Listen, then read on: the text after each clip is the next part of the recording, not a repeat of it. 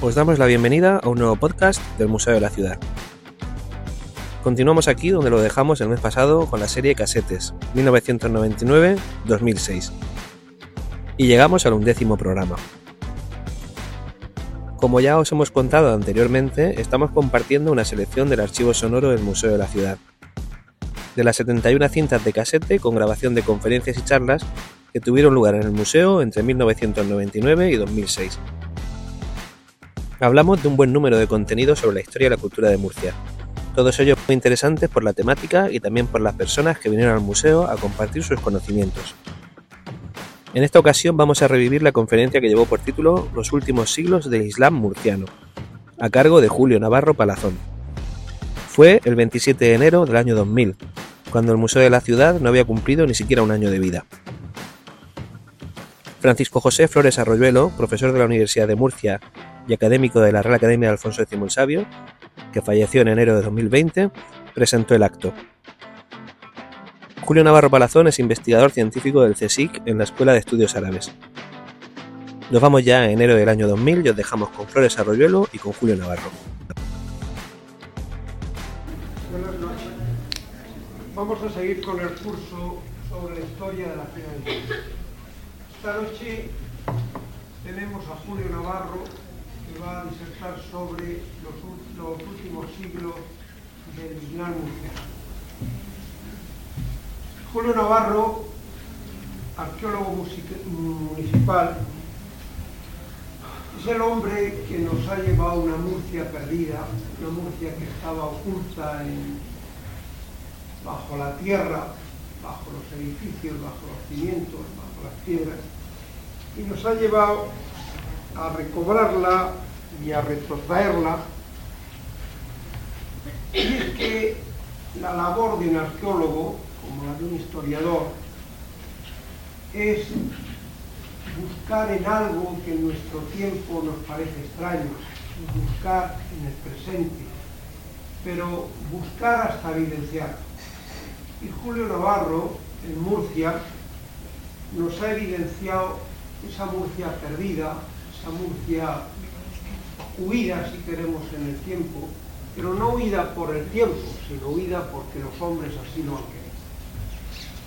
Y Julio Navarro nos ha presentado sobre esa labor de, arqueólogo y también sobre numerosos trabajos, sobre numerosos libros, sobre exposiciones magníficas, nos ha recobrado esa, esa Por tanto, todos debemos de agradecerle ese esfuerzo, todos debemos de agradecerle con admiración ese trabajo. Ese trabajo de hombre de ciencia, un trabajo riguroso, un trabajo presentativo, un trabajo analítico.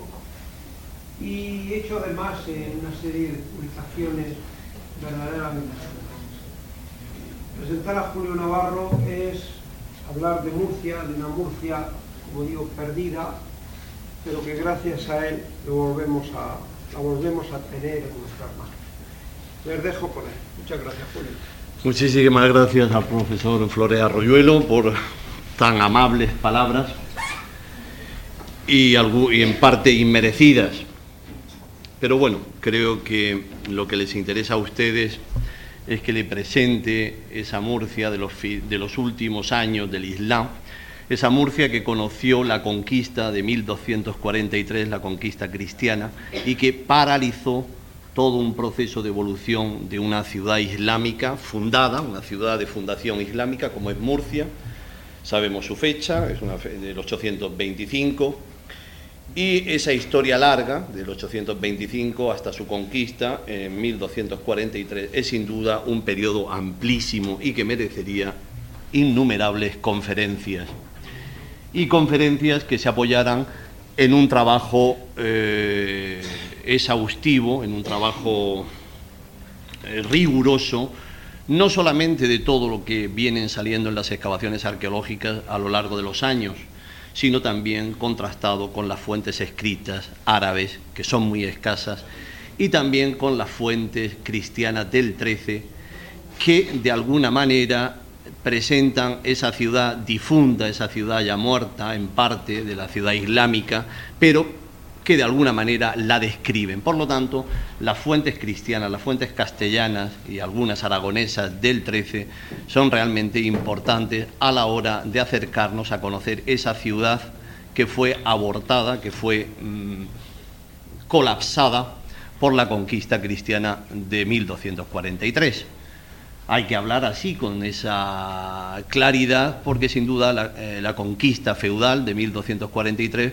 fue la muerte, fue la aniquilación de la ciudad islámica, porque esa ciudad que acoge a unos repobladores, apenas una población mudéjar va quedando, se tiene que adaptar a la nueva realidad, a las nuevas eh, necesidades y por lo tanto esa ciudad poco a poco se fue transformando a partir de esas fechas. Sin duda, esa, esa transformación no fue inmediata, no fue radical, fue todo un proceso que se abre con la conquista de 1243, pero que es un proceso que no para y que no para hasta hoy día. Es decir, la transformación de toda esa herencia, la transformación, eliminación de esa ciudad islámica pues no ha parado, dado que estamos en una ciudad viva y por lo tanto se ha ido, eh, ha ido adaptando ese legado que llegó de la ciudad islámica, se ha ido adaptando a las nuevas necesidades.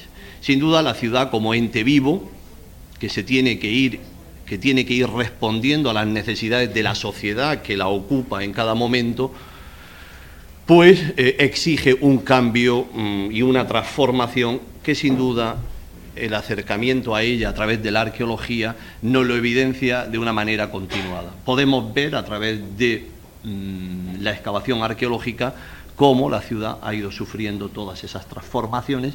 La ciudad nunca se fosilizó, sino que fue un elemento en continua transformación.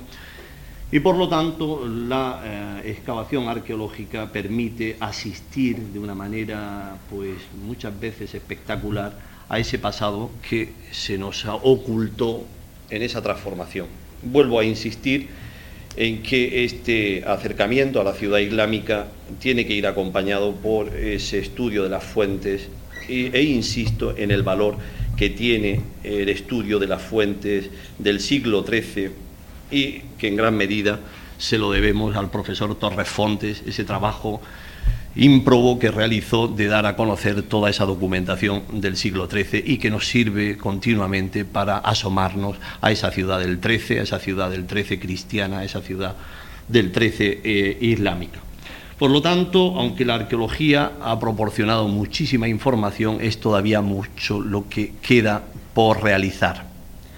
Sin duda, mm, las excavaciones seguirán dando más información, las excavaciones necesariamente tienen, es un trabajo costoso, es un trabajo lento, con enorme dificultad. El registro arqueológico, quienes conocen las excavaciones arqueológicas, saben de las dificultades e incluso de la envergadura económica que supone una excavación arqueológica. Por lo tanto, las excavaciones seguirán proporcionando todos estos datos y estamos obligados todos a tratar de eh, presentar a la sociedad que nos ha puesto en, este, en esta misión de trabajar con el registro arqueológico a ofrecer esa información que da la, eh, excavación. Con anterioridad a mí, eh, don Pedro Jiménez presentó un poco, creo, yo no pude asistir porque estaba fuera, la génesis de la ciudad islámica. Por lo tanto, de alguna manera, con la conferencia anterior se ha tratado de explicar cómo se forma esta ciudad que ahora vamos a presentar en su periodo de madurez. Sin duda, aunque esta ciudad se abortó, esa ciudad del 13, si no hubiera si no se hubiera producido la conquista, pues hubiéramos visto como esa ciudad madura, hispano-musulmana, se hubiera, eh, hubiera permanecido con mm, escasas transformaciones, tal y como hemos visto y, se puede asistir a, su estudio las ciudades norteafricanas, esas marinas que hoy día tienen esa gran afluencia turística, como puede ser Fez, Marrakech, pues vemos ya como esas ciudades maduras, que maduraron en el siglo XII, en el siglo XIII, ya perviven con, escasos, eh, con escasas transformaciones. De alguna manera, si el, fenómeno de la conquista no se hubiera producido, conquista de la cual somos todos herederos, los que estamos aquí presentes, y por lo tanto nuestra historia está directamente eh, enraizada en ese hecho mm, de conquista de 1243, esa cortó a la ciudad ya en un momento de madurez.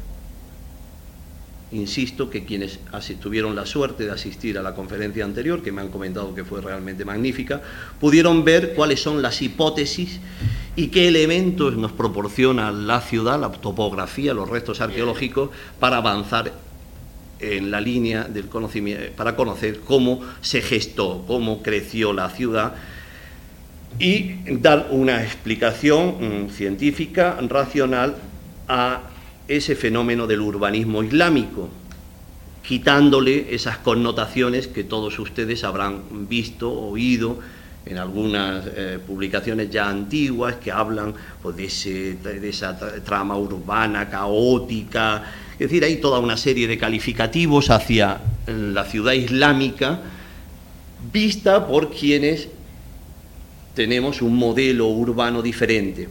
Pero sin duda la ciudad islámica está impregnada de la máxima racionalidad.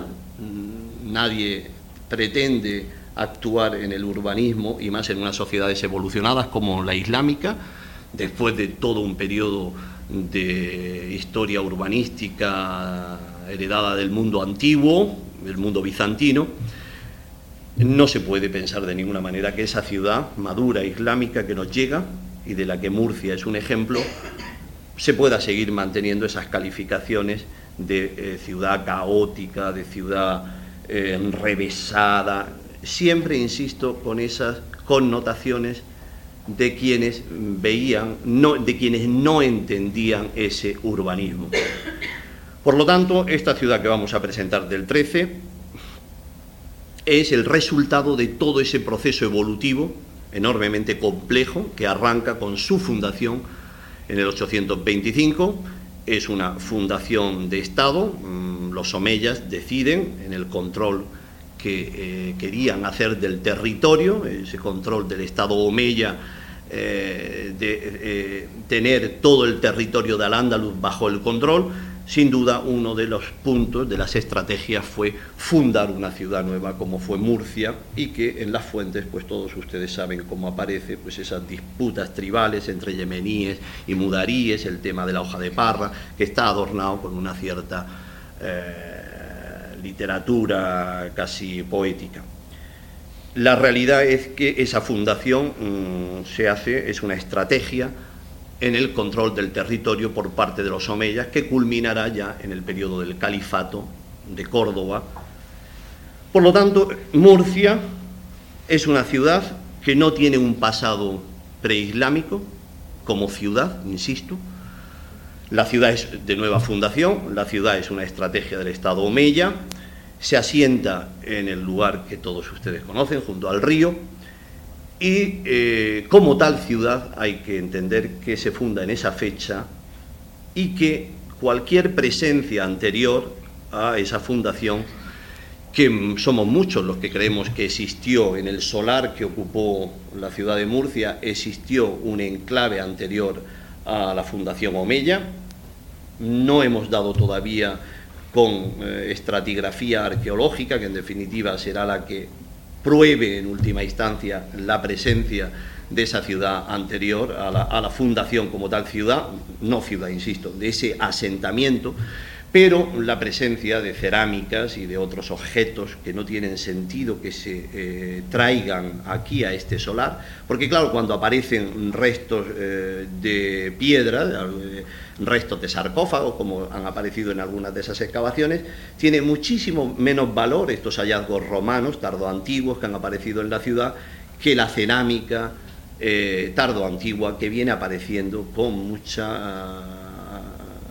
Eh, con abundancia en la ciudad. ¿Por qué?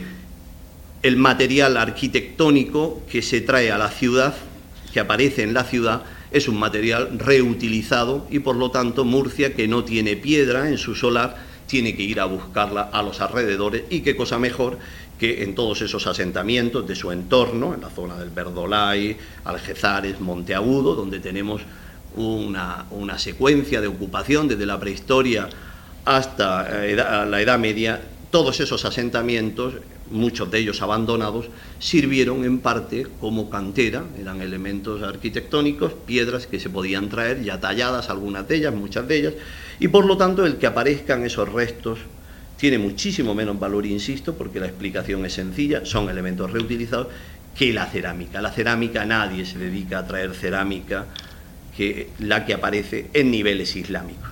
Lamentablemente, insisto, no hemos dado con esa estratigrafía preislámica, que indiscutiblemente al ser un depósito, una estratigrafía, nos indicaría que ese asentamiento existió, pero de manera eh, indirecta podemos deducir que el abundante material cerámico que viene apareciendo en, todas las excavaciones, o en muchas de ellas, muchas de ellas son eh, sigilatas, bien fechadas, etcétera, etcétera, es material que procede de ese asentamiento de una, eh, de una topografía del solar urbano que debió tener pues, sus mm, pequeñas colinas y todo esto con la ocupación continuada debió nivelarse bastante. No obstante, todavía eh, los planos topográficos eh, podemos ver que en la ciudad siguen existiendo diferentes cotas. Por lo tanto, hay que pensar que ese primer asentamiento debió estar en alguno de esos promontorios y que esa cerámica que aparece procede de esos, eh, de esos asentamientos. Creo que con esta breve introducción, diciendo que tenemos una Murcia que aunque en su solar existió algo anterior a lo islámico, no condicionó para nada esa eh, nueva fundación hecha por los omeyas en el 825.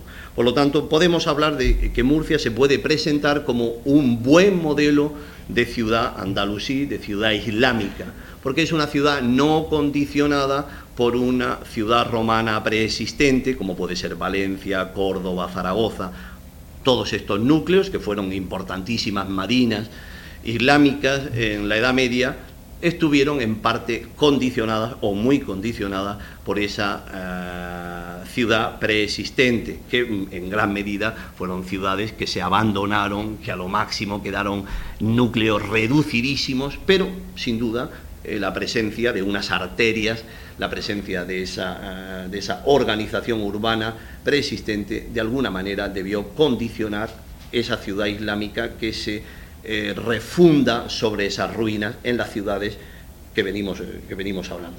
Ese fenómeno no sucede en Murcia. En Murcia tenemos una ciudad de nueva creación. Lo que sí vemos también es que cuando nos acercamos a esa planimetría de la ciudad del 13, a esa ciudad que conoció la conquista, no difiere en demasía de, esas otras ciudades como Valencia, Córdoba, no en cuanto a la forma, que evidentemente cada ciudad tiene unas características por la presencia de un río, por estar eh, fundada en una ladera, es decir, hay unos elementos físicos que condicionan cualquier... Pero los elementos por los cuales podemos identificar que estamos ante una ciudad islámica, esos los tenemos por igual en la Valencia eh, medieval como en Córdoba, como en Sevilla, donde también existieron. Quiere decir que, aun reconociendo que eh, la ciudad romana tardoantigua algo condicionó, como el propio relieve de cualquier ciudad condiciona, no, ese condicionamiento no oh, llevó a que tengamos modelos o ciudades muy diferentes. Tenemos, en definitiva, una sociedad que organiza la ciudad en función de sus necesidades. Los elementos principales que articulan la ciudad islámica, como es la mezquita al-Jama, el alcázar, y el zoco, que son los elementos principales, esos los encontraremos en todas estas ciudades y Murcia es una más. Vamos a proyectar la primera diapositiva, que siempre es más agradable ver diapositivas que no oír solamente mis palabras.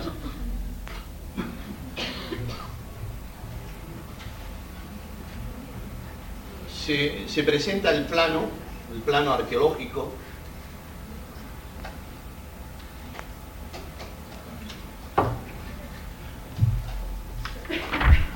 de la Murcia del siglo XIII. Este plano se publicó hace ya años como un anexo al libro eh, del profesor García Antón sobre las murallas y en un, desplegable se facilitó ya la primera planta de la muralla, de la trama urbana eh, y de los restos arqueológicos que para aquellas fechas ya conocíamos. Por lo tanto, el valor de esta, de planimetría es que permite zanjar en gran medida pues, eh, las eh, reflexiones que se venían haciendo sobre la muralla a partir de la documentación escrita, que sin duda valiosísima es, pero que en última instancia el resto arqueológico es el que permite con toda certeza situar y conocer con precisión esa planta. Por lo tanto, esta planta podemos ya presentarla como la planta definitiva y cierra todo un capítulo de planos sobre la Murcia, eh, sobre las murallas que desde el siglo XIX los diferentes investigadores murcianos que han venido trabajando han ido ofreciendo con la información que tenían a mano, insisto, sobre todo información textual o también algunos restos que todavía se conservan y que se han conservado y siguen estando visibles. Por lo tanto, esta planimetría tiene la bondad, insisto, de ser la primera planimetría que se hace con las fuentes arqueológicas, con los restos arqueológicos que las excavaciones habían proporcionado en los últimos años y que por lo tanto permiten conocer esa eh, cerca de la ciudad con gran precisión. Las excavaciones desde ese año, no recuerdo en qué año se publicó, ya hace, ya hace siete u ocho nueve años, no lo sé exactamente, han ido proporcionando más datos y por lo tanto esperamos algún día actualizar esta planimetría de la muralla y de todos los elementos que componen la ciudad, baños, cementerios, casas, tiendas, alóndigas, todos los elementos que han ido apareciendo, pues esperamos algún día poderlos plasmar y completar. En definitiva, hecha esta presentación de la, ciudad, tal y como llegó a la conquista de, 1200, de 1243, podemos afirmar que ya la ciudad tenía los elementos clásicos de lo que es la marina eh, musulmana. El primer elemento es el alcázar, que ya gracias a las excavaciones pudo quedar definido al recinto que hoy día ocupa la iglesia de San Juan de Dios, antigua diputación, este elemento que se ve como un apéndice en la trama urbana, pues gracias a las excavaciones hemos podido ya precisar mm, sus límites. El Alcázar también proporcionó a lo largo de todo el siglo XIX y del presente siglo pues una enorme literatura a partir, insisto, del esfuerzo que numerosos autores murcianos venían haciendo para tratar de acercarse a esa Murcia del siglo XIII, sobre todo a partir de la información de las fuentes del XIII. Por lo tanto, este elemento, este elemento importantísimo en la ciudad, en la marina eh, islámica, que, como todos ustedes saben, es la residencia del poder. En unos casos, es residencia de un poder delegado, como puede ser el poder cordobés, que manda a su gobernador y tiene que tener, lógicamente, su residencia. O puede ser un poder autónomo, como Murcia tuvo en diferentes momentos de su historia. Concretamente, hay dos periodos de una eh, gran autonomía, como es el periodo de Emir Inmardanis, en las segundas taifas, concretamente de 1147 a 1172, ese periodo del emirato que llevó de cabeza a los almohades, tuvo, Murcia, tuvo a Murcia como capital y por lo tanto el Alcázar fue la sede de un poder autónomo, no de un gobernador enviado por Córdoba o de cualquier, después del periodo de Taifa, de la Taifa sevillana, de cualquier otra Taifa, sino un poder autónomo. Ese mismo fenómeno de autonomía que se produce por primera vez tras la caída de los almorávides se vuelve a producir tras la caída de los almohades, las dos dinastías norteafricanas, con las terceras taifas, concretamente con Ibn al Este fenómeno también de autonomía se produce en vísperas de la conquista en el periodo de los años 30, 1200, en torno a 1230, Murcia vuelve a, a convertirse en la capital de al de gran parte, pero sin duda fue un periodo enormemente efímero de apenas 10 años hasta que es asesinado en Almería. Por lo tanto, la ciudad como sede del gobernador o del poder de turno tiene su residencia principal en la Alcazaba. La Alcazaba tiene que ser un, lugar perfectamente fortificado, fortificado al exterior y fortificado también al interior porque el gobernador, lógicamente, tenía que tener mucho cuidado, como cualquier gobernador, con sus súbditos. Eso es un fenómeno histórico y por lo tanto todas las medidas de precaución en una, en una alcazaba hay que tomarlas tanto respecto al enemigo exterior, que serían estas murallas, como al interior. Y en última instancia, el que la alcazaba sea un espacio autónomo tiene también un sentido porque incluso cuando una ciudad, una marina es tomada, la alcazaba puede mantenerse eh, en manos mm, de quienes la defienden y ser el último baluarte. Y eso por las fuentes lo sabemos que sucedió muchas veces, o algunas veces, no solamente en Murcia, sino en otros sitios, cuando la ciudad había sido ya tomada, conquistada, todavía la alcazaba resistía. Junto a la alcazaba tenemos en una ciudad, y para poder hablar de una, de una, de una ciudad, la mezquita de los viernes, la mezquita Al-Hama. Todos ustedes saben ese sentido de comunidad, de umma en la, en la sociedad islámica, tenía una plasmación en la vida religiosa del musulmán que era congregarse toda la comunidad musulmana los viernes en una misma mezquita. Ahí está, se le llama mezquita al-Hama. Igual como para el mundo cristiano no tiene nada que ver, la parroquia, la vida del fiel cristiano se realiza en las parroquias y la asistencia, por ejemplo, a la catedral, pues desde el punto de vista litúrgico y de, las necesidades del culto, no, no, es, necesario, puede ser una vida parroquial y la medida es así. Para el mundo musulmán, la mezquita al-Hama es la expresión de la comunidad, de la umma, y por lo tanto a la mezquita los viernes tienen que ir todos, todo buen musulmán, a la celebración. Esta necesidad y obligación, y que además no exista más de una mezquita congregacional. Los viernes la comunidad se tiene que expresar en esa asamblea, en oración, en la oración del mediodía, donde eh, se pronuncia la juzba, el, eh, sermón de mediodía.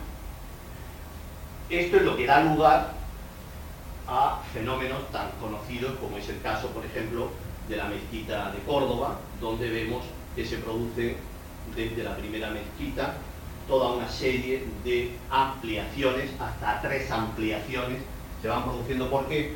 Porque la ciudad va creciendo y por lo tanto es necesario ir haciendo una mezquita congregacional que admita la afluencia de todos los fieles. Y por lo tanto siempre eh, era un acto de piedad y de necesidad que eh, se eh, facilitara a los fieles un espacio de oración lo suficientemente amplio para que en las fuentes árabes pues oímos las quejas de los alfaquíes, del talí y todo esto mm, cuando hablan que la mezquita se ha quedado pequeña y que los fieles tienen que estar haciendo la oración tirándose en el, zoco, en, las calles del zoco, que no oyen. La... Por lo tanto, todo gobernador trataba, siempre que podía, de ampliar la mezquita para... Nosotros sabemos, pues, también por las fuentes, que en época almorávide la mezquita de Murcia se amplió. Por lo tanto, ya tenemos esos dos elementos.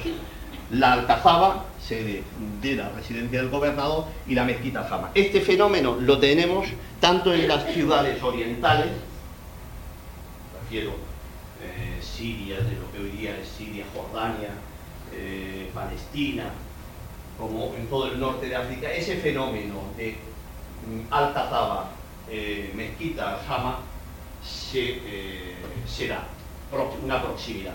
En la misma mezquita, en la misma ciudad nueva de Medina Al-Zahara, eh, en Córdoba, esa ciudad nueva que hacen los omeyas durante el califato de Ramán III, vemos dentro de la ciudad como tenemos la Alcazaba, el Alcázar, la residencia eh, de los califas y al lado tenemos también la mezquita.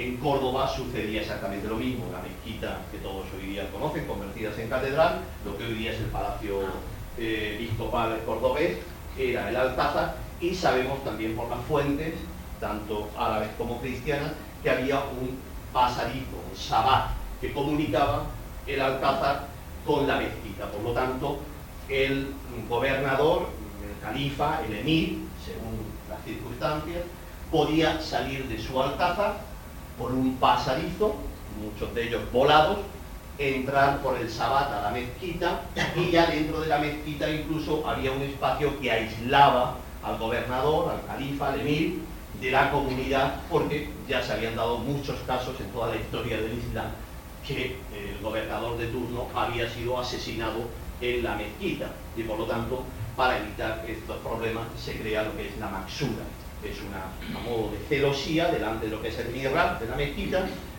y de esta manera el gobernador, el emir, el califa puede asistir como cualquier otro fiel musulmán, mucho más el califa en Córdoba, que además es el jefe espiritual y por lo tanto es el que incluso tiene que dirigir a todos los fieles musulmanes, puede integrarse en la mezquita con toda la comunidad, preservándose de cualquier atentado. Ese, ese, aquí en Murcia no sabemos, no tenemos datos de si eh, existió en lo que es la eh, fachada eh, de los apóstoles, que debió ser el muro de la Qibla, todos ustedes saben que la mezquita, uno de los elementos imprescindibles para hacer la oración es dirigir la mirada, dirigirse en oración hacia el sur-sureste. Por lo tanto, el muro de la Qibla, donde está el Mirra, es donde todos los fieles se dirigen y ese muro de la Quibla es el que corresponde en Murcia a la fachada de los apóstoles, la fachada gótica. Por lo tanto, este muro de la Quibla quedaría enfrente de lo que serían las murallas del Alcázar. La construcción de la catedral gótica no ha dejado prácticamente eh, señales de cómo fue esa mezquita. Pero bueno, el modelo de mezquita es tan repetitivo que no es difícil pensar que en Murcia la catedral debió, mm, implantarse como en la de Sevilla, donde sí tenemos elementos, elementos que nos permiten eh, reconstruirla porque se conserva el patio, se conserva el alminar. Concretamente en, en el caso murciano, lo que hoy día es Plaza de los Apóstoles y lo que sería la zona de los, eh, soportales, ahí debió estar el patio de la mezquita. La torre actual, que además está ubicada en un espacio impropio, no está en la fachada de lo que sería la, catedral gótica, tiene un emplazamiento anómalo, tiene el mismo emplazamiento que la Giralda. Es, espero algún día, porque hay datos, algún dato también arqueológico, tratar de explicar con una documentación eh, gráfica cómo mm, la actual plaza de los de, de, la Cruz es el antiguo patio de la mezquita e incluso cuando se hicieron zanjas para el alcantarillado, que, aparecieron muros que definen ese espacio perfectamente. Por lo tanto, se produce de alguna manera un, giro en la orientación del espacio religioso porque la orientación de la catedral, del espacio cristiano no tiene nada que ver y lógicamente la, creación de la catedral da lugar en, sus pies a una primera plaza y después a la plaza de, eh, de, Belluga. Bueno, no quisiera dispersarme. Tanto el Alcázar como esta, como la mezquita, la mezquita Aljama, son espacios que eh, requieren estar bien comunicados. Por lo tanto, la arteria principal, la arteria principal de la ciudad islámica es esta que ustedes están viendo. Y como, y como pueden observar, pasaba entre la catedral, entre la puerta de los apóstoles y esta manzana del Alcázar para desembocar en lo que es Santa Eulalia.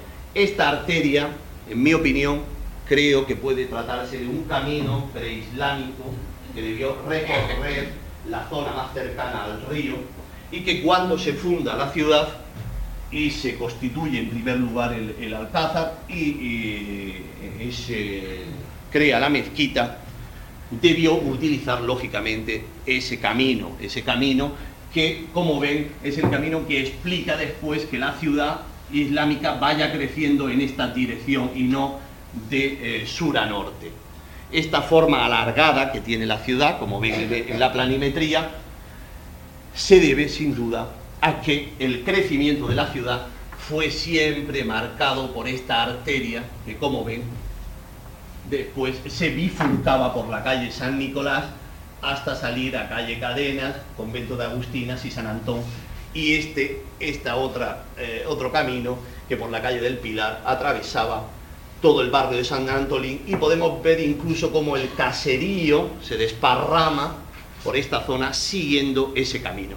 Lógicamente es, una, es un elemento que eh, a la hora mm, de crecer la ciudad, pues esas arterias son las que lo van haciendo. Y eso lo hemos visto incluso con el urbanismo actual, cuando se abre la avenida Juan Carlos I, una vez que se abre esa arteria, evidentemente se produce una inmediata urbanización de todos los elementos cercanos. Cuando existe un camino como es este, la ciudad, lógicamente, va creciendo junto a, la arteria que permite su circulación. Por lo tanto, ya tenemos unos elementos imprescindibles, como es la eh, Alcazaba, la eh, Mezquita Aljama y el caserío. El caserío, insisto, que, que, vemos aquí, cercado por una muralla, es el caserío que llega a 1243. Una, un, un, espacio perfectamente delimitado por una muralla y una antemuralla, una zona que queda desbordada de la propia marina, que son los arrabales, este arrabal y el arrabal norte de la Rixaca, es una de las zonas de las que tenemos menos información, pero suficientes datos hay para poder hablar de ello. Por lo tanto, todo este espacio que llega al 13 de la manera que ustedes ven, se formó desde el 825 empieza a formarse, no tenemos suficientes elementos para ver cómo se produce esa evolución del caserío, no tenemos suficientes elementos para saber en qué momento se hacen las murallas, porque hay que pensar que cuando se funda la ciudad en el 825, normalmente lo que se fortifica, donde se toman medidas es el núcleo de la, de Alcázar. Normalmente, y eso yo creo que lo explicó eh, Pedro Jiménez en la, conferencia anterior, conocemos en Oriente cómo se han ido eh, formando estas ciudades y vemos que en torno a la fortaleza, lo que sería la Alcazaba, se van sentando esos grupos tribales que después por crecimiento van mm, chocando eh, y van generando esa rama de la que veníamos hablando y después por mm, diferentes necesidades se aborda la construcción de la muralla. Por lo tanto, el tema de la construcción de la muralla es, un tema todavía peliagudo, no, hay suficientes estudios para ver en qué momento se empieza a, fortificar y qué fechas tenemos para las diferentes fortificaciones. Las excavaciones que se han venido haciendo en la cerca pues permiten ver que hay enormes eh, transformaciones de las defensas ya en época islámica. Cuando se ha excavado hemos podido ver que hay antemurallas amortizadas por nuevas antemurallas. Vemos que sin duda hay una vida larga en esas defensas de la ciudad. Sabemos también, cuando se han realizado excavaciones arqueológicas, que nos encontramos dentro de la ciudad con fenómenos periurbanos, con fenómenos que no son específicos de la propia marina.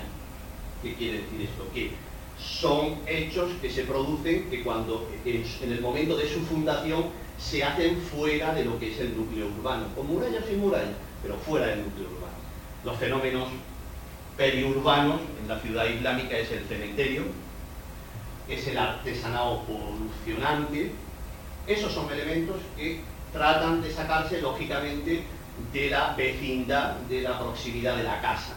Por lo tanto, cuando hemos excavado en la ciudad, hemos encontrado estos elementos. Por ejemplo, aquí, como pueden ver ustedes, tenemos, dimos con el taller alfarero, con un taller alfarero, y encima del taller alfarero, una vez amortizado el taller alfarero, se funda un cementerio, una mazbara.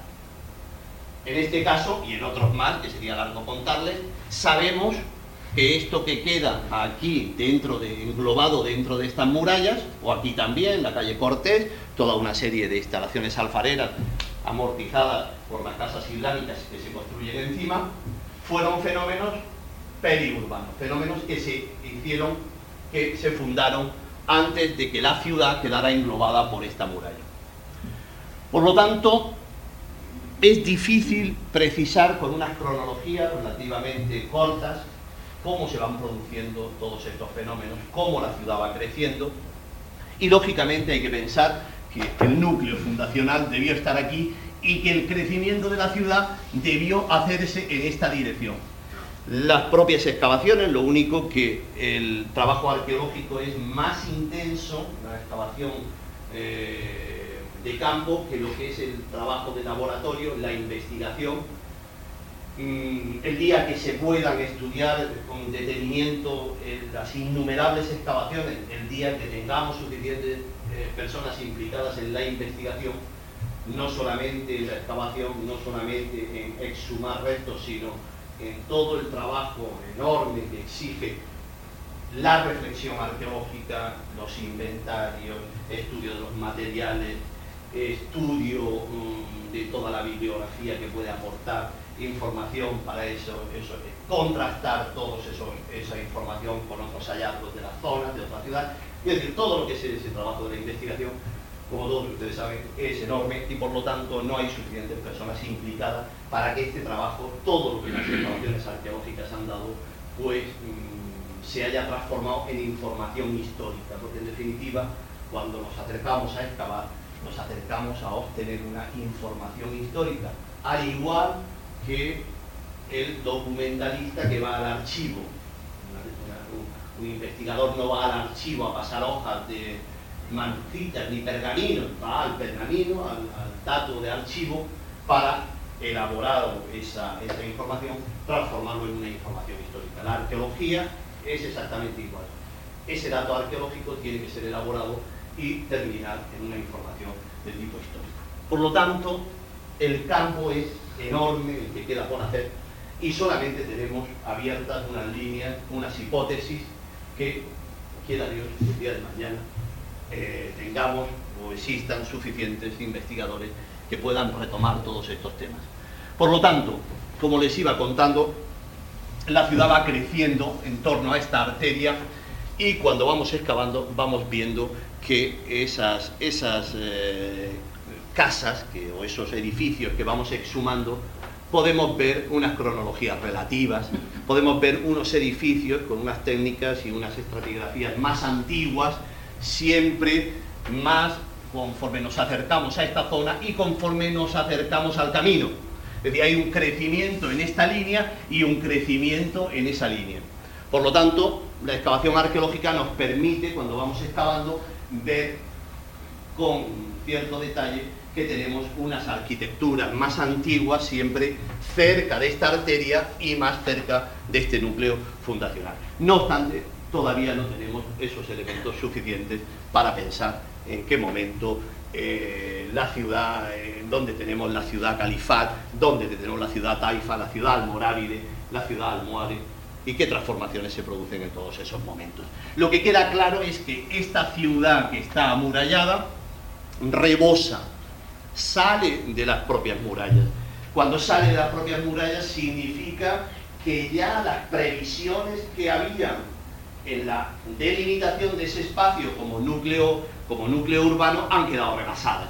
Es decir, quien hace un perímetro urbano, quien hace una planificación y hacer una muralla, evidentemente era un trabajo de envergadura y era una planificación, siempre dejaba en el interior espacios sin edificar para que el crecimiento natural que iba, se iba produciendo en la ciudad fueran ocupando esos espacios. Lo cierto es que este espacio que delimita esta zona estaba completamente prieto, estaba completamente edificado. Y además vemos que rebosa y todo este arrabal y parte de la zona norte también estaba ya edificado en el 13. Por lo tanto, hay que pensar que esta cerca que estamos viendo hay que llevarla posiblemente ya al 12.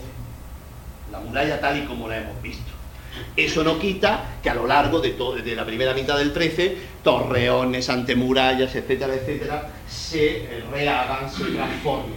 Pero lo de lo que no hay duda es que este espacio estaba ya desbordado en 1243. Cuando se produce la conquista, esa ciudad ya estaba pequeña.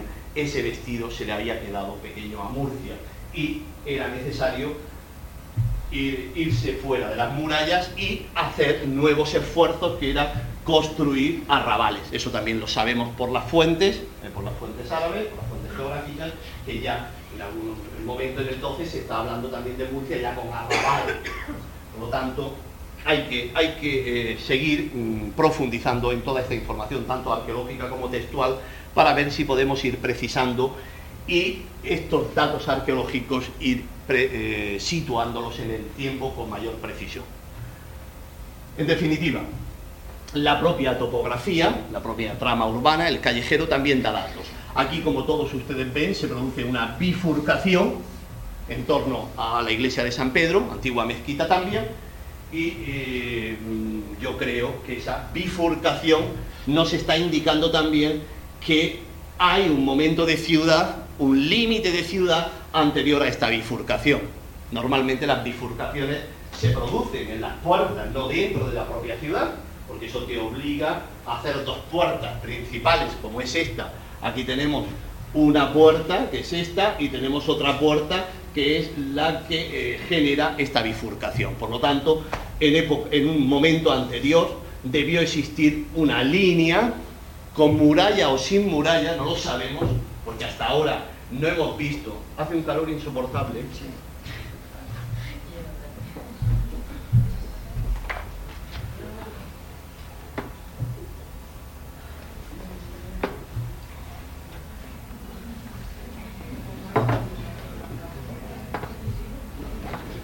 Por lo tanto, como ven todos ustedes, hay datos que van apuntando a que, como es lógico y de sentido común, existió un recinto menor, un recinto menor que dejaba fuera todos estos elementos periurbanos como son el taller alfarero de San Nicolás, el cementerio de San Nicolás sobre el taller alfarero, los talleres alfareros de la calle Cortés, todos estos elementos, sin duda, fueron elementos periurbanos. Ahora, cuando un cementerio se fundaba y quedaba englobado dentro de la ciudad, el cementerio se mantenía como tal. Por lo tanto, hay que ser muy cautos, y muchas veces en la, literatura arqueológica se ve que dicen, no, es que tenemos un cementerio intramuros. Pero lo importante a la hora de valorar la presencia de un cementerio es cuándo se funda el cementerio, no dónde está el cementerio, porque la ciudad es un ente vivo y lo que es un, un elemento mm, periurbano por el crecimiento que era englobado dentro de la ciudad y lo tenemos como elemento plenamente urbano. Pero la fundación de un cementerio en la ciudad islámica es siempre extramuros. Lo único que todos ustedes saben, todo el mundo de sentimientos y emociones que hay vinculado a la vida funeraria y el trabajo que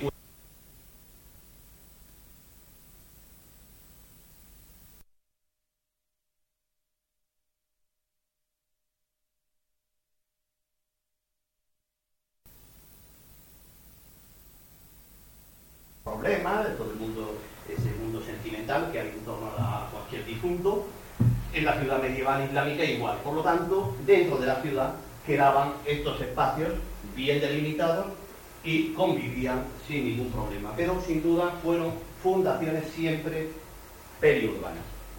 Bueno, tenemos este gran camino interior de la ciudad que es el que articula, el que permite las grandes circulaciones dentro de la ciudad es la gran arteria a partir de la cual se bifurca y penetra en las manzanas. Lógicamente, ese camino por donde circulaba toda la gente, ese camino donde eh, se producían eh, los movimientos mayores, pues generaba toda una serie de presencia de establecimientos que no tenemos en otros sitios. Eso sucede también en la ciudad actual las arterias más grandes son las arterias comerciales y por lo tanto allí se instalan pues todo lo que son comercios, lo que son eh, instalaciones de uso colectivo En la ciudad musulmana tenemos que esta gran arteria que comunica concretamente esta puerta, que es una de las más importantes, esta puerta y esta puerta, esta concretamente, por donde circulaban, insisto, era la calle principal. Entonces, en esa calle es donde tenemos el foco, o por lo menos el foco más importante, tenemos las mezquitas más importantes, y si observan todos ustedes, tenemos en esta arteria, tenemos la mezquita Al-Hama. Lógicamente, la mezquita Al-Hama tiene que estar emplazada en una calle que permita, cuando salen los fieles, que inmediatamente circulen y no se produzcan eh, aglomeraciones que obstaculicen el paso. Por lo tanto, tiene que estar en la calle principal, la mezquita Al-Hama. El Alcázar también lo tenemos en la calle principal. Seguimos hacia acá, nos encontramos, por ejemplo, la iglesia de San Pedro, que es una antigua mezquita, lógicamente, abierta a esta calle. Si ustedes pasan por allí, observarán que la iglesia eh, la actual iglesia barroca está revirada, pero la torre, que parece ser que está señalando el emplazamiento del antiguo alminar, está perfectamente alineada con la calle. La iglesia no, porque se adapta a la orientación de una iglesia cristiana, pero el alminar, la torre, es un elemento preexistente, que además pueden verlo en el alzado, las diferentes fábricas que hay, está adaptada a esa calle es el único elemento que pervive ahí anterior a la iglesia barroca. Con esto no estoy diciendo que la torre de San Pedro sea un alminar, ¿eh? No estoy diciendo eso, pero creo que está reproduciendo el alminar, como tampoco la torre de Murcia, de la catedral, es un alminar, pero estoy convencido que la torre de la catedral se sitúa donde estuvo el alminar de la mezquita y algún día por escrito lo, lo daré a conocer. Seguimos, tenemos la iglesia de San Pedro, más acá tenemos la iglesia de San Nicolás, que es también una de las, de las, de las parroquias más antiguas, que sin duda, cuando se produce la conquista, lo que se hace es esa mezquita transformarla inmediatamente al culto cristiano, como se hizo con la catedral. La mezquita fama inmediatamente fue transformada al culto, al culto cristiano, hasta que hubo suficientes medios económicos para eh, hacerse un templo eh, a la medida. Es decir, siempre que había medios económicos, lógicamente un espacio, una mezquita, pues no reúne las condiciones idóneas para el culto cristiano. Y por lo tanto, siempre que pudieron, tiraron la mezquita y crearon el templo. Por lo tanto, tenemos estas, estas iglesias, antiguas mezquitas, tenemos también mm, la iglesia de, de Santa Eulalia, que tengo dudas, no lo sé, si realmente también fue otra mezquita, pero sin duda está abierto. Por lo tanto, ahí tenemos tres, tres, eh, tres de las principales eh, parroquias abiertas a, a esa arteria. Otro elemento importante en esta arteria son los baños. El baño es un lugar de uso público en la ciudad musulmana y por lo tanto el baño siempre que se puede se emplaza en esas calles. Hoy día también, si ustedes van a cualquiera de estas marinas del norte de África, dentro que algunas de ellas ya con, todo el periodo colonial han sido muy transformadas, pero todavía se pueden ver estos elementos y la pervivencia y presencia en esas calles donde está el foco principal de las principales mezquitas, de las tiendas y de eh, los baños. Aquí, en, en esta arteria tenemos localizados, hablamos de baños localizados, tenemos el baño de San Antonio, documentado arqueológicamente. Seguimos hacia acá, por las fuentes del 13 sabemos de la existencia aquí de un baño en lo que eran las casas del obispo, del cabildo, no lo recuerdo bien. Aquí sabemos que existió un baño por la documentación, por la documentación del 13, por lo tanto, y esta plaza, insisto, no existía. La plaza de Belluga, tal y como ustedes la ven, es una creación derribando eh, manzanas eh, y, viviendas enteras para hacer una plaza que utilizó en parte una una plaza eh, preexistente que ya eh, se abría delante de la fachada renacentista que creo había aquí. Por lo tanto, este espacio deben entenderlo ustedes como una zona de calle. Es decir, en la ciudad islámica eh, este, estas necesidades de plazas que vemos en la ciudad cristiana no existían. La ciudad, eh, la ciudad islámica prescinde de estos grandes espacios dentro de la Marina. ¿eh? Y por lo tanto hay que pensar que todas estas plazas, se puede seguir y ver precisamente que, las fechas de apertura, pues esta, la plaza por ejemplo de los apóstoles, debe estar vinculado, mm, hablo un poco de memoria, debe estar vinculado a la eh, creación de la capilla de los Vélez, pero desde el punto de vista urbano, esta plaza no se puede pensar que es una plaza islámica, de ninguna manera. La plaza de Belluga, de igual manera, es otra apertura cristiana que se puede rastrear si, cuando empieza, siglo XVI, XVIII. Seguimos. Nos encontramos aquí los baños de Madre de Dios, inmediatos a esta, a esta calle. Seguimos por aquí y nos encontramos el baño de San Nicolás, también abierto a esta calle y seguimos por la calle y en la calle Cadenas también sabemos por las fuentes escritas cristianas que hubo otro baño. Por lo menos, fíjense en esa calle la cantidad de establecimientos públicos. Aquí también en esta, en esta calle, a la altura, vamos a ver si lo recuerdo bien, San Pedro, eh, aquí en Conde Valde San Juan, me parece, hay las excavaciones, pero esto es anterior, eh, sacaron un edificio que yo creo que es un funduk. Es decir, un funduk es un establecimiento que en estas calles principales de las ciudades islámicas, lógicamente los comerciantes entraban con sus cargas y había unos, unos, edificios con un gran patio central y una eh, serie de pequeñas habitaciones en la periferia de ese patio, pequeñas células que eh, servían para alojar las eh, mercancías y también para eh, pernoctar. Por lo tanto, mm, en estas arterias principales, de las que estamos hablando, y concretamente aquí en Murcia, estas debieron haber existir esos funduk. Lo que apareció en esta excavación es una excavación que yo no hice, por lo tanto digo, no tengo una información de primera mano. Los restos que se han publicado parecen indicar que estamos ante un funduk, un edificio destinado a, acoger eh, las mercancías y a los mercaderes que, lógicamente, circulaban en esta calle. Después, en Pelluga, aquí concretamente, también muy arrasado apareció un edificio que creemos que es otro futuro. Cuando ustedes vayan a cualquiera de estas marinas del norte de África, podrán ver estos establecimientos que son patios con sus pórticos y dentro toda una serie de pequeñas habitaciones que servían para eso, para instalarse ahí con las mercancías y poder dormir. Por lo tanto, los únicos restos de funduk que podemos identificar en Murcia, lógicamente, han aparecido en esta arteria. Y en esta arteria ha sido donde hemos encontrado el mayor número de tiendas. Es decir, abiertos a, esas, a estas calles, tenemos toda una serie también de células, de habitaciones rectangulares abiertas directamente a la calle, que eran las tiendas. Y eso quedaba en primera línea dando a la calle. Ya dentro de la manzana, en el interior, tenemos ya las casas o cualquier otro tipo de edificio, pero a la calle comercial, lógicamente, lo más rentable, lo más útil era abrir tiendas porque era la calle transitada, era la gran vía de la época.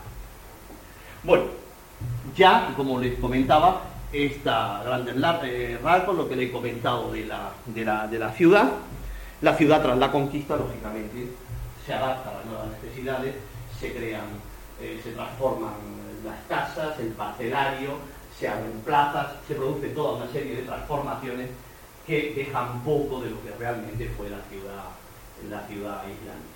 Lo que, lo que no es lógico pensar que cuando se produce un cambio de población, con un concepto de ciudad, de casa, de familia, de todo, se pueda mantener la misma trama urbana, la misma ciudad.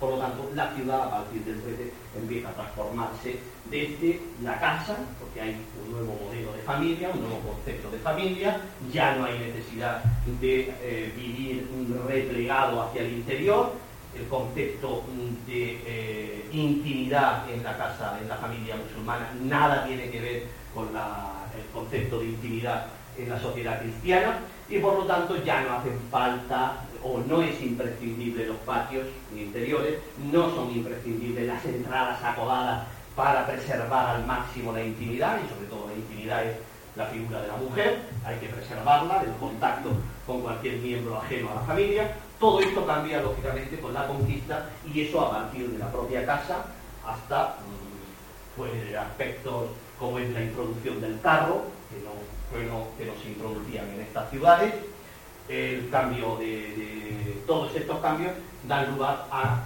tienen una incidencia importantísima en la trama urbana, desaparecen los adarves, las calles se ensanchan, todo esto lo conocemos también por esa eh, espléndida documentación eh, eh, del siglo XIII que, como ya he dicho anteriormente, ha sido exhaustivamente publicada y bien estudiada por el profesor Torrefontes que tenemos entre nosotros. Bueno, pues mm, la ciudad, que como les decía, se desborda.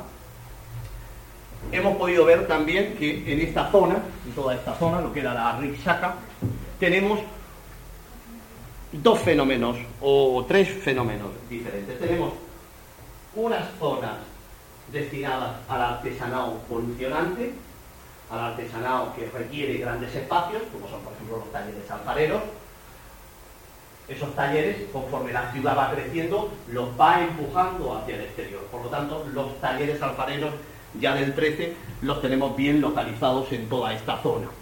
Y hemos, ido viendo cómo han sido empujados por la ciudad y en estos casos no había problemas para que lo que era un alfar, conforme va creciendo la ciudad, se transforme en una zona edificable y desde luego era, era más rentable destinar ese suelo, además de las molestias que podían producir los hornos de alfar, la necesidad que tienen de tener cerca la tierra, la cercanía al agua, por lo tanto tenemos una zona periurbana que ya desde la propia concepción y planificación de la ciudad debe quedar fuera. Tenemos mm, y vemos cómo también en esta zona periurbana, en, los arrabales, una vez que la ciudad, la marina, no admite más casas, y eso lo vemos, como las casas eh, antiguas dentro de la Marina se van fraccionando ya en época islámica, se produce un crecimiento en altura y una disminución de la talla de la casa en general. En general siempre hay quien puede mantener unas parcelas amplias y que se lo permite, pero en general vemos que se produce un fraccionamiento y se produce una ocupación de zonas jardinadas. Eso, por las excavaciones lo dejan, es un testimonio clarísimo. Y ese crecimiento en altura lo vemos también como empiezan a aparecer numerosas escaleras, hay, elementos que las excavaciones nos han proporcionado que nos permiten ver que la ciudad va creciendo en altura cuando no tiene suficiente espacio. Pero eh, la ciudad tiene sus límites y la ciudad rebosa y vemos cómo hay también en toda esta zona todo un fenómeno de ocupación mm, eh, residencial residencial normal, por decirlo normal, no de carácter aristocrático. Pero, por ejemplo, en toda esta zona norte, en toda esta zona norte, vemos en donde se ha excavado, primero, que estaba densamente ocupada, que era una zona de numerosos jardines. Encontramos, en donde hemos excavado, que no tenemos fenómenos de eh, artesanado polucionante de ningún tipo. Y lo que sí vemos es que hay una presencia de una arquitectura aristocrática especialmente capitaneada y encabezada por la presencia del Alcázar Menor, que después es ocupado por el convento de Santa Clara. Hoy día el palacio queda englobado dentro de la clausura del convento de Santa Clara.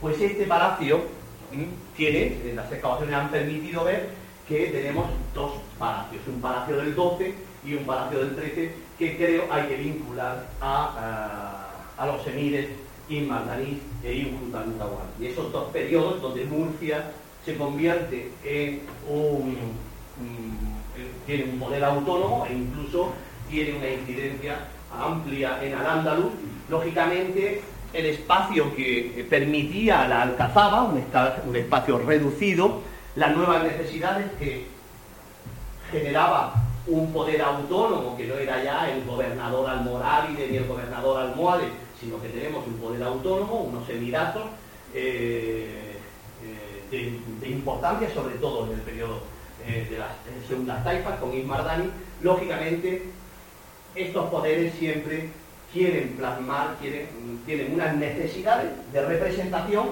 y después de demostrar mediante la construcción ese poder del que venimos hablando. Por lo tanto, el limitado espacio del Alcázar, donde reside el gobernador desde, su fundación, se queda pequeño y es necesario que fuera de la ciudad se construyan residencias. De alguna manera, de alguna manera, este fenómeno lo hemos visto también en Córdoba, con la eh, creación del califato, el alcázar eh, que ocupa el palacio episcopal se queda pequeño y lógicamente se plantean construir la nueva ciudad califal fuera de, las murallas y todos conocen esas ruinas magníficas. Pues algo de eso, y a pequeña escala, insisto, algo de eso no se puede comparar, porque Medina Zara es una ciudad, y aquí estamos hablando de unas residencias alternativas a los limitados espacios, al limitado espacio del Alcázar. Por lo tanto, ya aquí en Santa Clara, en lo que hoy día es Santa Clara, las excavaciones han proporcionado un palacio del siglo XII que es arrasado, arrasado me refiero, se construye encima un palacio del siglo XIII, que este sí pertenecería a Injutamutahuana. Por lo tanto, en esta zona, en esta zona, y por lo que sabemos también eh, por las fuentes cristianas del XIII, ahí valdría la pena eh, explotar al máximo la información del XIII para ver cómo la repoblación del XIII y las donaciones que en el siglo XIII se hacen de todas esas zonas tienen un carácter aristocrático. Se le da aristócratas, creo, esto don Juan lo sabe mucho más y me da un poco de vergüenza hablando delante de él, pues mm, ese, eh, esa documentación del XIII apunta que no solamente tenemos ese palacio, sino que había toda una serie de residencias, que fueron las que se dan a los dominicos, y que se da a toda una serie de, aristócratas del momento, y que están indicando que ahí había toda una serie de almunias, de, esos, de esas casas de recreo, donde no tenían ese problema de estar constreñidos por lo que en la ciudad, lógicamente, eh, se venía produciendo, que era ese crecimiento continuo, la propia eh, el, propio fraccionamiento de las casas por la herencia, por todo esto, y sin duda no hay que olvidar que Murcia fue en el siglo XIII, a lo largo de toda la primera mitad del siglo XIII, una ciudad receptora de las oleadas de Andalucía que venían saliendo de las tierras conquistadas de, eh, lógicamente, la presión de los reinos cristianos, la conquista que se va haciendo de manera continuada desde finales del 11 con la caída de Toledo hacia eh, nuestras fronteras, todos los emigrantes, todos los emigrados, los musulmanes que salían de esas tierras venían para el sur. Y por lo tanto, además del crecimiento natural de una ciudad como esta, tenemos un crecimiento que es difícil de valorar porque no tenemos fuentes y eso la arqueología es difícil también poder sacar información el depósito arqueológico para ver eh, qué incidencia tuvo, sabemos que existió esa incidencia, de los emigrantes andalusíes que venían saliendo de la zona recién conquistada. De igual manera, cuando cae Murcia, la Valencia, la gran conquista de los años 30 y 40, pues esa población incrementó de manera enorme en Granada, el reino nazarí, y muchos de ellos sabemos también por las fuentes que mm, vieron que los días los tenían contados y decidieron irse al norte de África, Marruecos, la actual Argelia, Túnez. Todo eso está bien documentado. Entonces, volviendo a esto, tenemos una zona de carácter aristocrático en, este arrabal norte de la Rixac. Una zona de carácter artesanal, también aquí, y de carácter residencial no aristocrático, pero, insisto, es una de las zonas menos documentadas arqueológicamente. Solo el contraste de esa documentación arqueológica y de las fuentes no podrá hacer avanzar mucho más. Pasamos una diapositiva.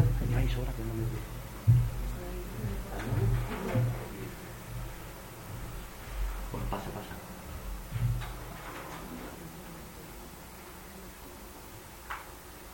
No, voy a, voy a... Pasa, pasa un poco más. No, no, pasamos. Más, más.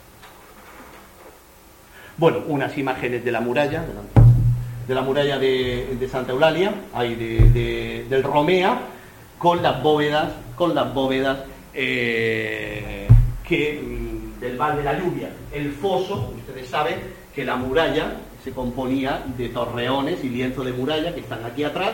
Paralelo teníamos la antemuralla y el foso fue mm, ya en época bastante tardía, a partir del siglo XVII y XVIII, se va abovedando y se convierte en una cloaca para el drenaje de la ciudad. Aquí tienen el, el val de la lluvia perfectamente documentado con estos, eh, eh, estos registros para su limpieza en la plaza del Romea. Pasamos.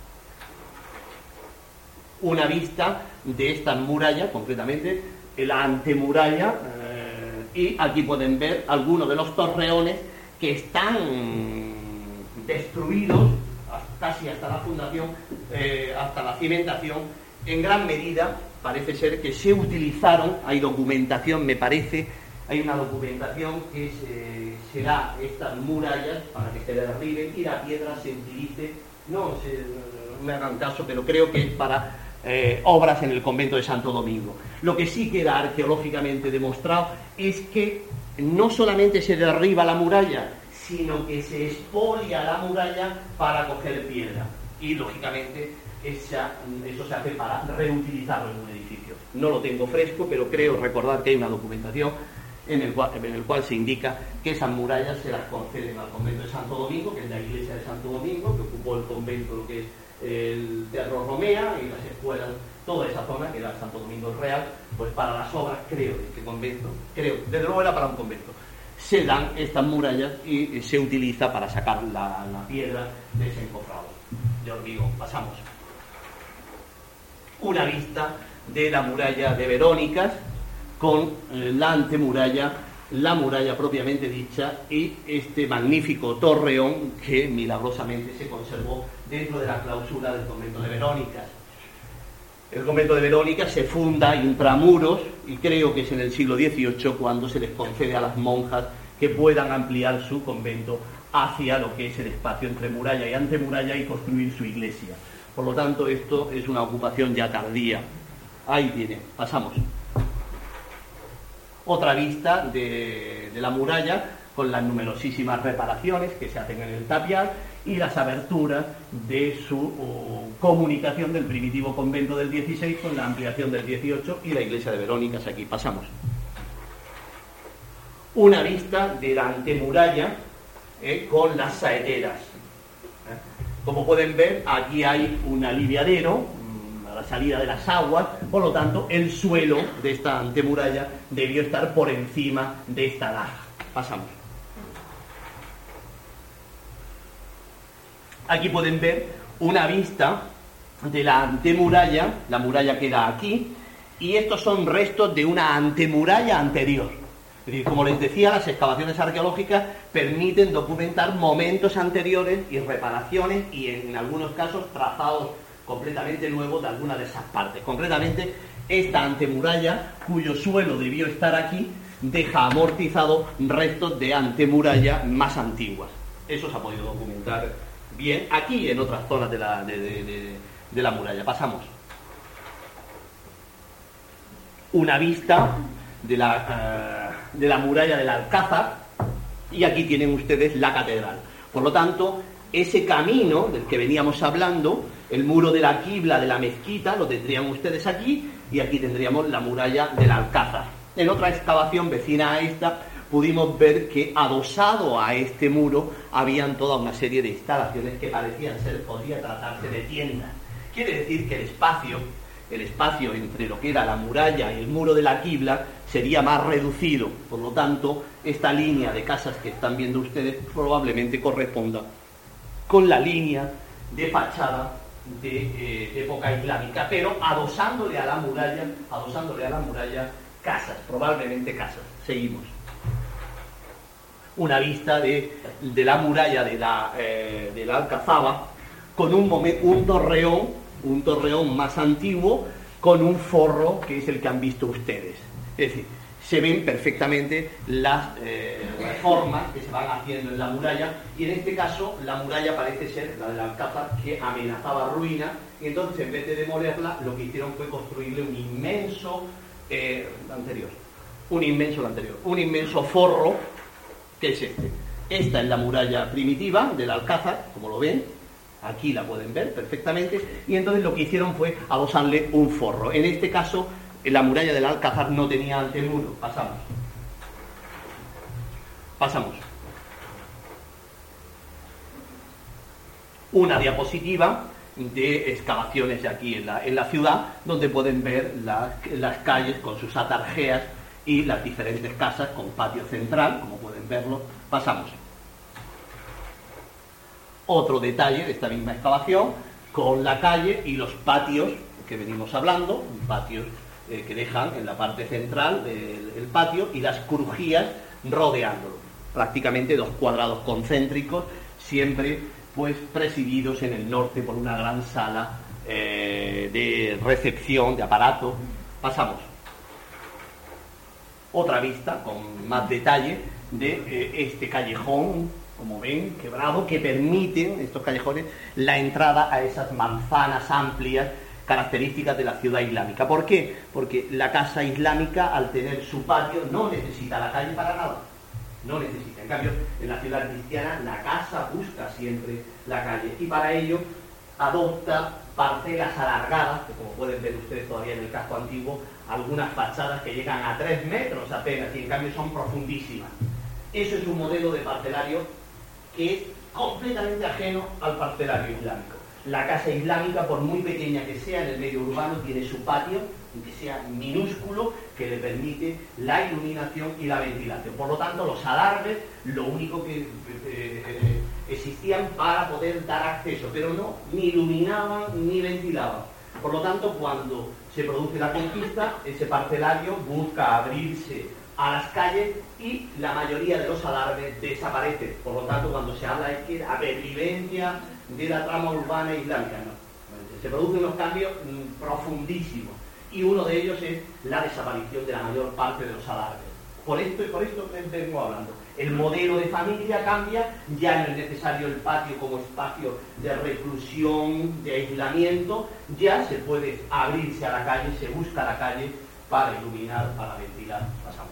Y por lo tanto desaparecen todo esto. Aquí una casa, como ven, una casa de patio central, la gran sala rectangular siempre al norte, la principal de ellas, con una alcoba o alanía, y aquí pueden ver las diferentes dependencias, un zaguán acodado con sus lajas, eh, la cocina aquí, el patio con su, eh, con su pozo eh, de obra de planta octogonal. Pasamos.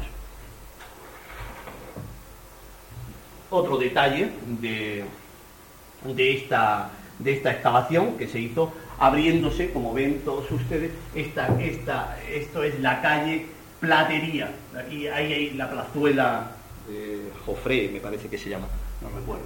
Bueno, pues aquí pueden ver ustedes una gran parcela que llegó al siglo XIII con su patio aquí, un gran salón también al norte y, como ven, esta gran parcela del XIII, que es una casa que se, que se mantiene con unas dimensiones importantísimas, por eso le digo que no todas las casas se fraccionaron ni se convirtieron en pequeñas parcelas, se mantienen algunas o incluso se puede producir una eh, recuperación de espacios anteriores, es decir, se puede dar un fenómeno de fragmentación a lo largo del tiempo por motivos hereditarios, pero en un momento determinado, por medios económicos, se puede de nuevo recuperar espacios perdidos y construir una casa. En este caso nos encontramos cuando excavamos con una casa de grandes dimensiones abierta a, la calle eh, Platería, con un patio, como ven, un gran por Y esto se debió, eh, no sabemos en qué fecha, pero no sería extraño que ya en el repartimiento del 13 estas grandes casas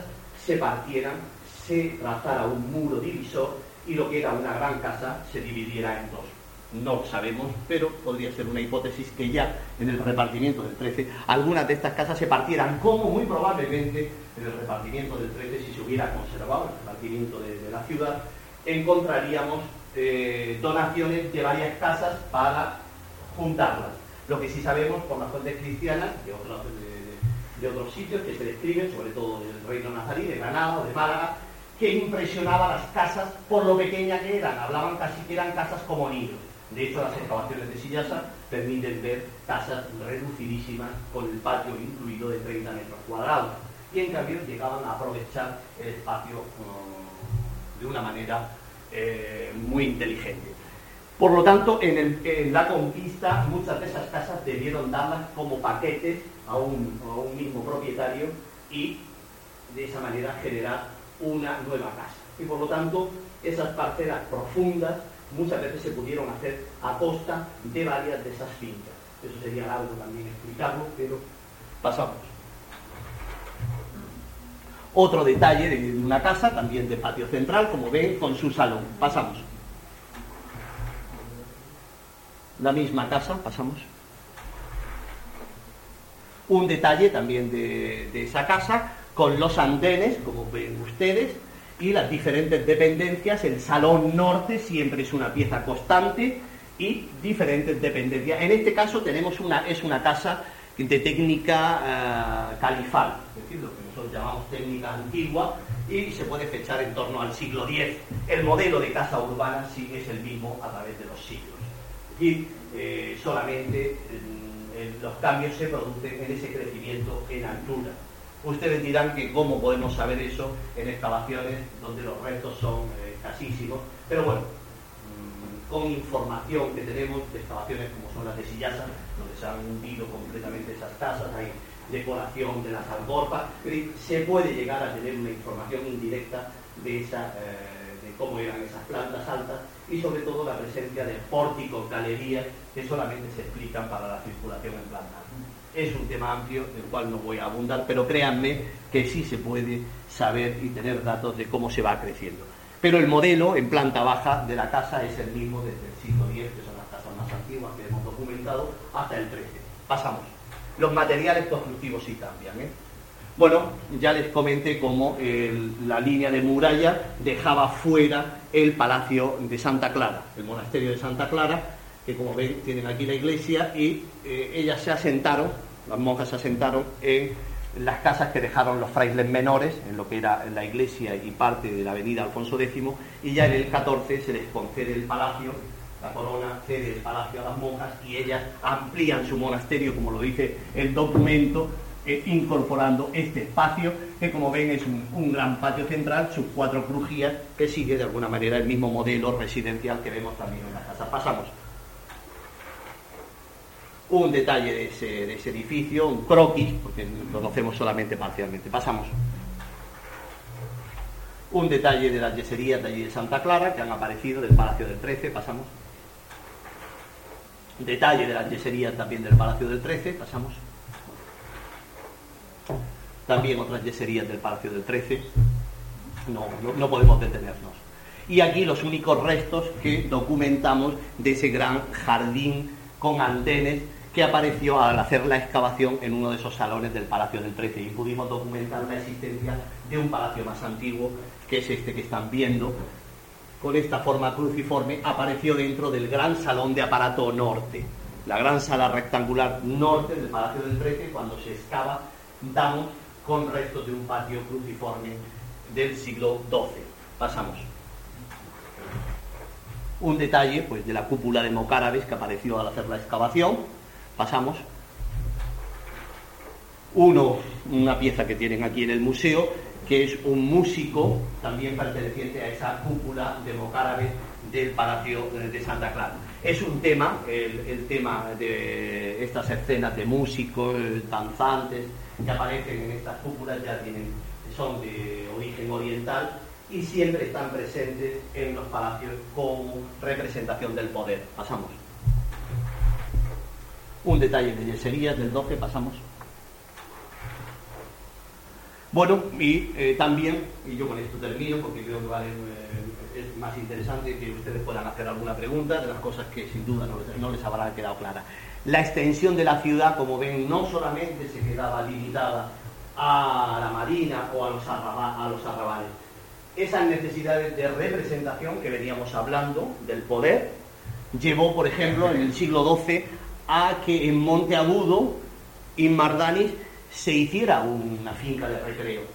Es decir, tenemos perfectamente documentado por las fuentes escritas y por la arqueología que el castillejo de Monteagudo, este palacio, sobre esta colina dominaba una explotación agrícola, esa tradición de las fincas de recreo orientales, donde el palacio es un elemento más en esa finca de explotación agrícola, pero a la misma vez finca de recreo. Los elementos en estas fincas era el palacio en alto, la gran alberca, que tenía unas funciones para el regadío, pero a la misma vez funciones de tipo lúdico.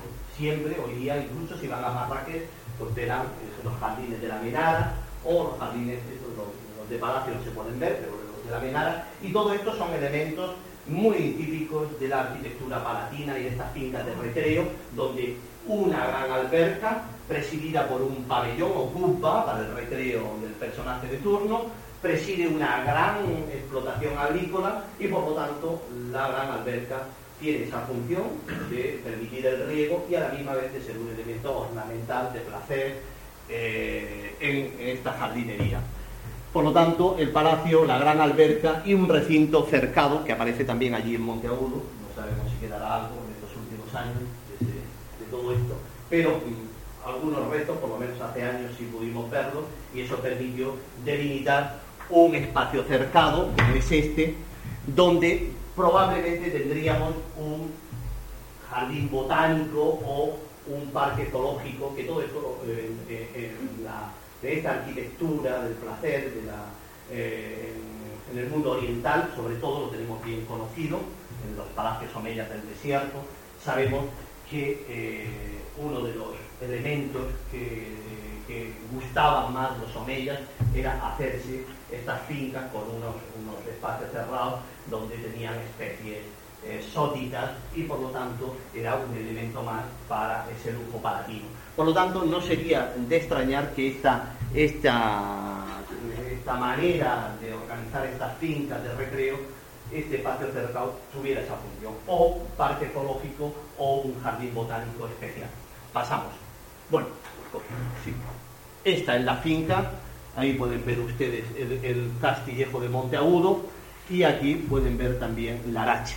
Por lo tanto, no solamente eh, en este caso el emir Mardani fue el que quiso gozar de estas fincas que estaban en la periferia de la huerta, sino que otros elementos de la, eh, otros elementos de la aristocracia de la época debió también organizar ese territorio con esos palacios en alto, con esas albercas en la zona baja, y por lo tanto repetir en modesto ese mismo modelo del palacio de Inmardani. En definitiva, Murcia con Inmardani llega a la cumbre de lo que es una ciudad, eh, una ciudad islámica y eh, ya podemos considerar que a partir de esa época se consolida lo que es la ciudad madura, la ciudad islámica madura, que continúa en los primeros años del 13 hasta su conquista en 1440. El tema es amplísimo y yo no quiero eh, mm, atraer más su atención, agradecerle que me hayan seguido con tanta, tanto interés y si quieren hacerme alguna pregunta, pues yo con muchísimo gusto les contestaré. Gracias.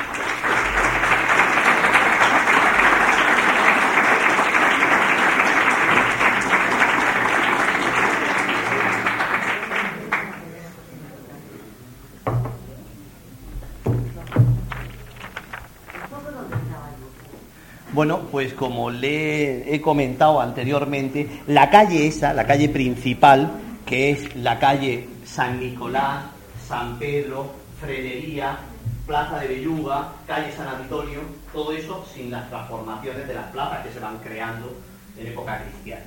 Porque ahí, por ejemplo, en la calle San Nicolás, la plaza que hay delante, las dos plazas, las dos plazas que flanquean la iglesia son plazas cristianas la plaza que se trata de crear delante de San Pedro es Plaza Cristiana. Todo eso era una calle continuada y esa calle principal que comunicaba las puertas principales de la ciudad y que entroncaba con los caminos principales de la ciudad era el Zoco, era la gran vía de la época. Los comerciantes ahí tenían abiertas sus tiendas, que insisto, eran espacios rectangulares con sus plataformas y ahí pues sus eh, mercancías. Eh, esos zocos se hacían por eh, oficios. Y de alguna manera ya las excavaciones arqueológicas en Murcia empiezan a apuntar que tenemos zoco de vidrieros, que tenemos zocos de actividad metalúrgica. Ya las excavaciones eso han permitido, concretamente en San Pedro, las excavaciones que se están realizando, apuntan a un zoco, aquí hay tiendas y actividad artesanal, porque dentro de la ciudad musulmana no solamente tenemos en el foco, el foco hay que entenderlo como lugar de eh, actividad comercial, pero también de producción, siempre que no sea polucionante. Dentro de la, de, de la ciudad podemos tener un taller de producción de vidrio y eso lo hemos encontrado, varios talleres han sido encontrados en torno a este zoco y con sus tiendas al lado. Las tiendas no las hemos podido estudiar, eh, no hay detalles suficientes para poder saber si se vendía vidrio, porque no siempre hay evidencia arqueológica que te permita saber qué actividad se hacía. Pero, por ejemplo, en San Pedro, al excavar las tiendas, nos han salido pequeños hornos que casi con toda eh, seguridad son, los hornos para una forja.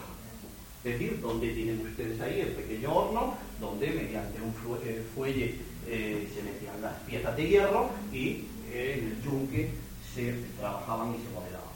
Por lo tanto, mm, hay que pensar que en la ciudad, en Murcia, al igual que en las otras ciudades, esos focos estaban organizados por una actividad, sea mm, vinculada al vidrio, vinculada al hierro, vinculada a cualquier otra actividad comercial y de producción, insisto, ¿eh? el zoco producía, en el zoco se producía y se vendía. Eso lo seguimos viendo en las ciudades que todavía mm, mantienen algunas de estas tradiciones, como es o puede ser Marrakech. Todavía, hoy yo vengo a bueno, ayer llegué de Marruecos y es un gozo poder ir eh, viendo todos estos fotos, porque allí ves en vivo lo que aquí eh, tenemos.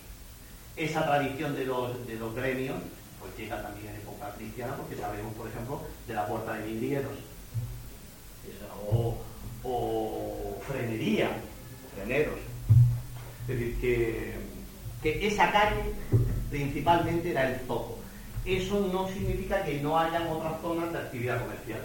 Por ejemplo, junto al convento de Agustinas, ahí encontramos unas tiendas.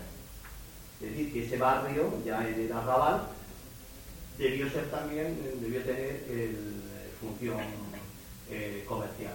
Y de hecho, eh, fuentes cristianas hablan de la puerta del Zoco, la acequia que, había al lado del convento de Agustinas descubierta se llamaba Molino del Zoco. Es decir, que de alguna manera, tanto fuentes textuales, documentación textual como documentación arqueológica nos permite ir ya situando, pero evidentemente falta muchísimo, pero ya, ya es arteria y sabemos también por la documentación cristiana y por los bienes del cabildo, de tiendas que se tienen, que todo esto hay que explotarlo y contrastarlo con la información arqueológica, porque sin duda esa, esa información que dan las fuentes del 13, del 14, incluso del 15, son interesantísimas porque todavía no ha desaparecido completamente la organización de la ciudad islámica. ¿Alguna pregunta más? ¿Hacia el barrio de Carmen no se encuentra nada? No, la ciudad. Eso ya, ya era huerta. Sí. Eso es de muy tardía urbanización. Y los, los árabes, es que son una cosa muy curiosa, ya que el barrio de Carmen que ha nombrado, no hay nada. Porque era, pero el río, creo que era como un pantanoso, o sea que hasta que los cadáveres los causaron, o sea. Bueno, entonces sería pantanoso de el barrio del Carmen pantanoso, quiero decir, porque bueno, más ancho. Y he visto que, que este pueblito entraron los árabes de Andalucía, porque de Cartagena nada, y hacia aquí tampoco. Bueno, en Cartagena sí hay.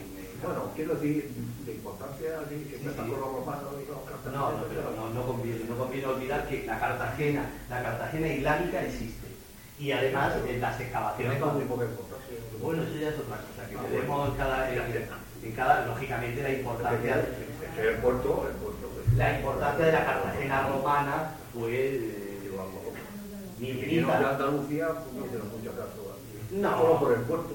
No lo que pasa es que en Murcia eh, la fundación del siglo IX pues es la que se convierte en la, en la gran ciudad en la sede del poder y por lo tanto gracias a su huerta permite un crecimiento que eso no se da en otras zonas. por ejemplo, Orihuela eh, o Lorca o Cartagena son núcleos más antiguos, pero las posibilidades, por ejemplo, que Murcia tuvo mediante la explotación del valle, mediante todo el trazado de acequias y lógicamente la extensión de los regadíos, el crecimiento de lo que era una, una opción de una decisión del poder, después estuvo respaldado por la propia dinámica interna de cada ciudad. Por mucho que un poder decida construir una ciudad, si después no hay recursos, si después no hay medios para que esa ciudad viva o crezca, pues se muere. ¿Qué pasó con Medina Zara, con tantas ciudades que han sido ciudades de decisión del poder, pero Murcia, además de ser una ciudad que fue eh, estaba en la estrategia Omeya, su fundación, pues todos podemos seguir contándolo aquí y celebrando que vivimos en una ciudad hermosísima. Dos preguntas. Una era la posibilidad, siguiendo que no hay nada al lado del río, la posibilidad de que haya alquerías próxima a la ciudad, a este lado del río, en la parte sur. Y la otra es si sabe algo de los posibles tumbas reales de los, los edires, ¿no? Entonces podrían estar situados. Bueno, en la Alcazaba, gracias a las excavaciones, eh, salió una rauda. También tengo que decir que es una excavación que yo no he hecho directamente, que además apenas tuve información ni tuve presencia alguna, no, tengo una información directa, pero sé que en lo que es la antigua diputación y la espalda inmediata de la iglesia de San Juan de Dios ah, salió una rauda, la típica rauda de la Alcazaba la típica rauda que pueden hoy día visitar eh, o en la Alhambra o visitarla eh, en la Casba de Marrakech.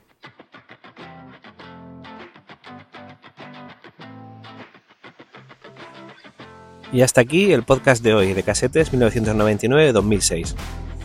Esperamos que os haya gustado y nos escuchamos el mes que viene. Un saludo, adiós.